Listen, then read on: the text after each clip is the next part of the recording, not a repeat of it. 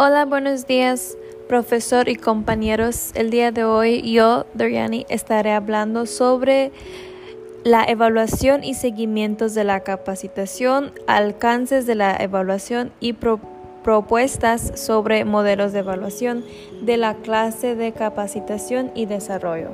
La primera tema que estaríamos viendo sería la evaluación y seguimiento de la capacitación. Bueno, la evaluación y acción se necesita en el trabajo, así como una amplia investigación y estudio.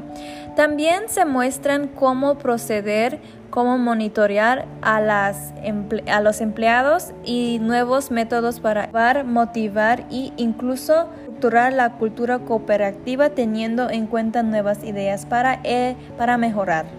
Debemos entender qué se entiende por seguimiento para realizar la función constante y organizada en la que se requieren actualizaciones sobre el estado del proyecto. Los gerentes y otras partes interesadas de la empresa tienen acceso a este conocimiento.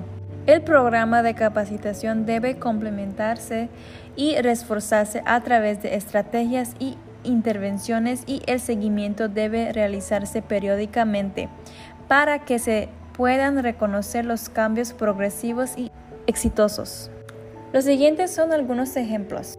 Primero tenemos incentivos, pláticas de mejorar individual y grupal, luego mostrar los avances y beneficios, conocer esfuerzos y carteles. Por evaluación debemos entender el proceso sistémico y objetivo que permite evaluar y progreso a su efecto y aplicación. El programa de capacitación debe ser evaluado para que se determine su efectividad. Mediante esta etapa del proceso de capacitación se evaluaron los resultados obtenidos y a través de este se dará respuestas de las preguntas. Ejemplo. ¿Qué se está obteniendo al realizar el programa de capacitación? ¿Qué cambios ha habido? Luego, ¿ha sido efectivo invertir tiempo y dinero en el programa de capacitación? ¿Cómo se comprueba que la formación brindada a la persona en el programa de capacitación fue adecuada a las necesidades de la organización? Ahora vamos a estar viendo los alcances de la evaluación. Los objetivos y sus dimensiones ya deben ser la fuente de los estándares de la evaluación de la programa de formación. La evaluación luego ayuda a determinar si el programa fue o es de alta calidad y si su crecimiento fue convincente.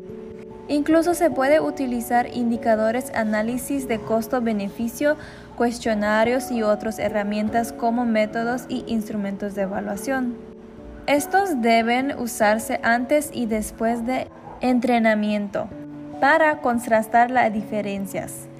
Es muy difícil detectar cambios como alguna particularidad, además de que los hallazgos no son muy exactos, pero es crucial evaluar los cambios grandes o pequeños. El siguiente es otro método para calcular la relación costo-beneficio.